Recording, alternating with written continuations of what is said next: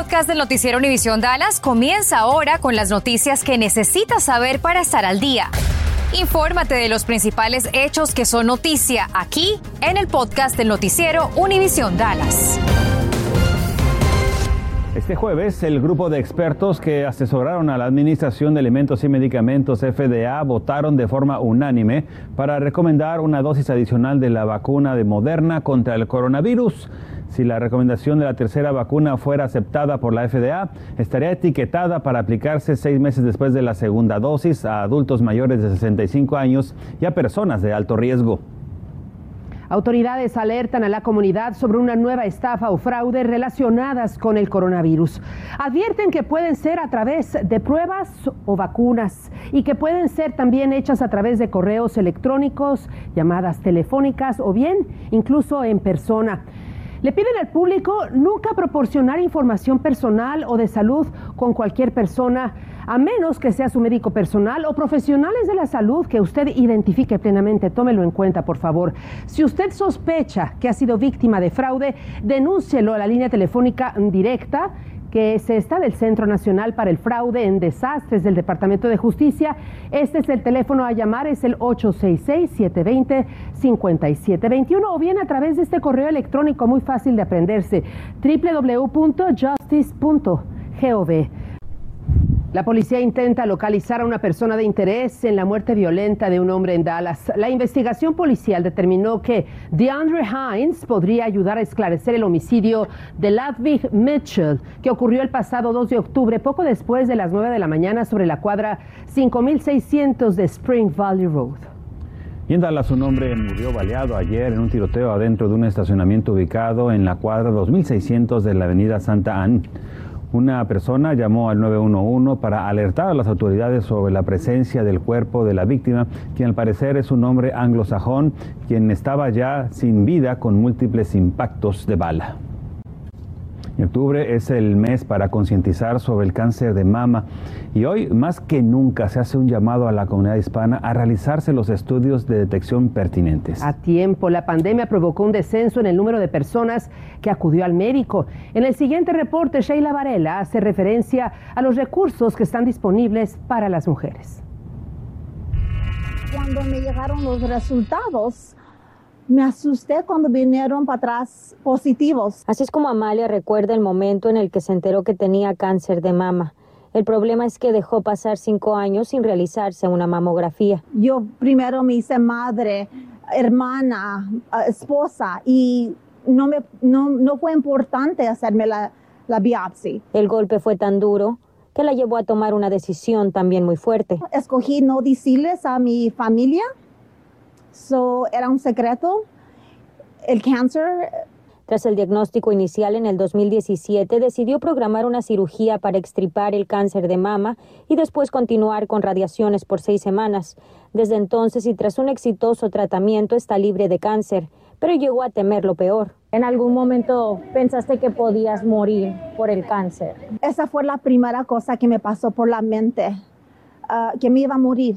Afortunadamente, Amalia no solo recibió atención médica oportuna, sino la ayuda de lugares como American Cancer Society Latinos contra el Cáncer, que se encarga de apoyar a quienes atraviesan por situaciones similares. Nos dimos cuenta que el cáncer es el número uno enfermedad que mata a nuestra comunidad. Nosotros dijimos, tenemos que hacer algo para conectarnos con nuestra comunidad latina. Recursos como, por ejemplo, consejeros en las otras líneas para poder comunicarse, lugares gratuitos para que las familias vayan cuando tengan citas con su doctor en otros estados. Nosotros pudimos ayudarles y hacer esas conexiones para ellos porque nosotros sabemos que el cáncer es algo que es muy caro.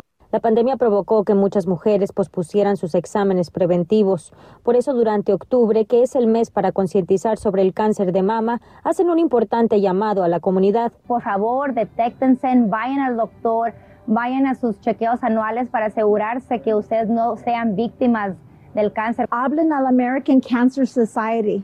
Si hablas español, te van a, a, a poner en contacto con alguien que habla español. Si usted desea obtener más información sobre los diferentes recursos disponibles acerca del cáncer de mama aquí en Texas, puede llamar al teléfono 512-796-5808. Un grupo de personas se apostó esta tarde frente a la escuela Dilly Montessori en Dallas y protestan por un supuesto trato diferente contra dos alumnos que no portaban cubrebocas en clase. Pero ¿quiénes son estas personas? Andrea Rega está ahí y nos explica. Adelante, Andrea, te escuchamos. Protesta se realizó aproximadamente a las 4 de esta tarde cuando los estudiantes estaban saliendo de esta escuela y aproximadamente unas 20 personas participaron en ella. Se Le pregunté a ellas si tenían hijos, si tenían nietos en esta escuela y me dijeron que no, pero que conocen a la madre de estos dos niños implicados. Todos tenían pancartas con mensajes en contra del uso de tapabocas, no solo adentro de la escuela, algo que en muchas pancartas se leía es abuso infantil. Una televidente nos envió este correo electrónico donde dice que el distrito separó a estos dos estudiantes en la biblioteca donde los maestros iban a darles clases en su tiempo libre, pero debido a que los padres de estos dos estudiantes protestaron, al parecer ellos fueron devueltos al salón sin usar tapabocas. Tenemos que recordar que el superintendente de este distrito directamente emitió un mandato para el uso obligatorio de tapabocas en todas las escuelas del distrito escolar. Quienes están protestando esta tarde son personas en contra de ese mandato. I think it's terribly unhealthy. Dijo creer que el uso de tapabocas no es saludable porque te hace respirar toda clase de bacterias. La televidente que nos envió el correo electrónico nos dijo que hoy, como protesta por la devolución de estos dos estudiantes al salón de clases sin tapabocas, muchos padres no enviaron hoy a sus hijos a la escuela. Le preguntamos al distrito y nos respondió que las ausencias escolares de hoy fueron como todos los días y que el distrito sigue las leyes estatales y federales para atender las necesidades de cualquier estudiante que por razones médicas no puedan portar tapabocas. Nos dijeron también que siguen trabajando con los implicados para encontrar una solución media, pero que por razones de privacidad no podían darnos más detalles. Desde Dallas, Andrea Rega Noticias, Univisión 23. Estás escuchando el podcast del noticiero Univisión Dallas. Regresamos a la ciudad de Arlington, donde quedó en ruinas una sucursal de la cadena de comida rápida Taco Bell, tras ser consumida anoche casi en su totalidad por un voraz incendio. Ocurrió poco antes de las 10 de la noche sobre la cuadra 2300 al este de Pioneer Parkway. Afortunadamente, a pesar de la hora, no se reportaron personas lesionadas, ni civiles ni bomberos. Las causas que originaron este siniestro continúan bajo investigación. La policía de Dallas dio a conocer fotografías de un par de videos de vigilancia en donde aparecen dos sospechosos de robar por lo menos seis farmacias en el área de Pleasant Grove. Están encapuchados y solo se ven los ojos de uno de ellos y unos tatuajes en sus muñecas. Los robos ocurrieron entre el 8 de septiembre y el 2 de octubre se especializan en robar medicamentos de sustancias controladas. La policía dice que parecen ser hispanos o anglosajones. Los sospechosos llegaron y huyeron en una camioneta GMC Yukon o una Chevy Tahoe. Dos oficiales de la policía de Garland protagonizaron este heroico rescate cuando extraían a dos pasajeros de un vehículo en llamas. Este accidente ocurrió al filo de las 3 de la madrugada frente a la estación de la policía en Forest Lane. El estruendo que provocó el impacto y volcadura del vehículo alertó a los oficiales. Un veterano y un novato acudieron inmediatamente al rescate de los dos ocupantes de este vehículo. El pasajero yacía en su interior inconsciente. Los oficiales lograron ponerlos a salvo a tiempo antes de que el vehículo fuera consumido por el fuego. El conductor ahora enfrenta cargos por conducir intoxicado. Algunos productos de pavo molido de las marcas Butterball y Kroger están siendo retirados de los refrigeradores debido a una posible contaminación. El Departamento de Agricultura Federal retiró ya más de 14 mil libras de este producto tras argumentar que contienen plástico color azul. Los artículos de pavo molido en cuestión se produjeron el 28 de septiembre de este año, así que revise si lo tiene en su refrigerador. Y el Senado cocina ya dos propuestas migratorias que podrían ayudar a aliviar la angustia de millones de indocumentados que temen ser deportados. Rafael Sánchez Cruz habló con un abogado especializado en inmigración para entender las alternativas que ofrecen los legisladores federales. Después de que la asesora parlamentaria del Senado rechazara dos planes para otorgar una residencia permanente para millones de inmigrantes indocumentados, senadores demócratas ahora presentarán el Plan C, que solo incluiría protecciones contra deportaciones. Los grupos que han estado asesorando a los legisladores durante el proceso dicen que las dos opciones sobre la mesa son una acción diferida o un permiso de permanencia en el país conocido como parole. Las dos cosas son eh, temporales y cualquier administración, cualquier Congreso lo puede revertir. A pesar de que ambas protecciones son temporales y permitirían que personas puedan recibir autorización de empleo, expertos legales como el abogado José Campos dicen que parole podría ser una vía para que ciertos inmigrantes puedan regularizar su estatus. Una entrada legal. Eso es lo que significa parole, porque mucha gente viene por la frontera sin permiso y sin inspección. Eso le da un obstáculo para arreglar sus papeles hacia la residencia cuando lo quiere hacer. Eso es un obstáculo muy grande. Pero cuando te dan parole, eso es como que te lo están borrando. José, con parole, personas podrían solicitar una residencia permanente si cuentan con un familiar ciudadano estadounidense que podría peticionarlo, ¿no es así? Tú tienes un hijo ciudadano de Estados Unidos mayor de 21 años, pero entraste por la frontera sin permiso.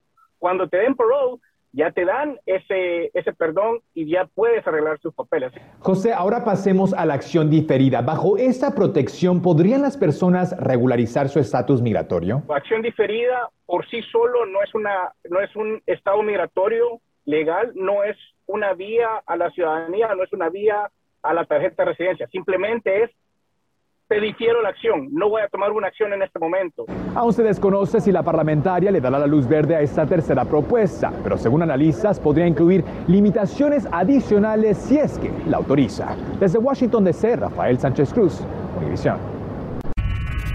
En tanto, para la Administración de Alimentos y Medicamentos, la FDA, ya terminó la escasez de desinfectantes de manos a base de alcohol, por lo que pidió a las empresas cuya especialidad no era la fabricación de ese producto antes de la pandemia que detengan su producción antes de que termine el año. La FDA argumenta que la mayoría de las personas y los proveedores de atención médica ya no tienen problemas para obtener estos productos.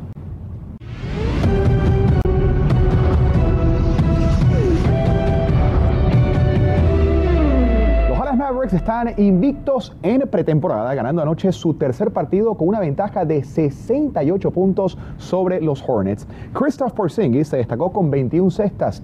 ¿Cuál es el potencial de este equipo de cara a la temporada? Yo creo que el potencial es mm, muy alto, muy alto en la liga. Eh, somos capaces de de ser un equipo muy letal en ataque y cuando nuestra, nuestra defensa está en el mismo nivel de ataque mm, somos bastante difícil de, de parar, pienso yo. Los Mavs tendrán su último partido de preparación mañana y su estreno el próximo jueves visitando a los Hawks. Ricardo Pepe la joya de 18 años del FC Dallas tendría o estaría más bien muy cerca de firmar con el Wolfsburgo de la Liga Alemana de Fútbol. Según información de nuestro colega Daniel Nora de TUDN, Pepi tendría un preacuerdo con el club de la Bundesliga para marcharse en los próximos meses. Pepi es el goleador de los Toros con 13 tantos y tiene 3 goles en 4 partidos con la selección nacional de Estados Unidos que viene de ganar anoche ante Costa Rica rumbo al Mundial de Qatar.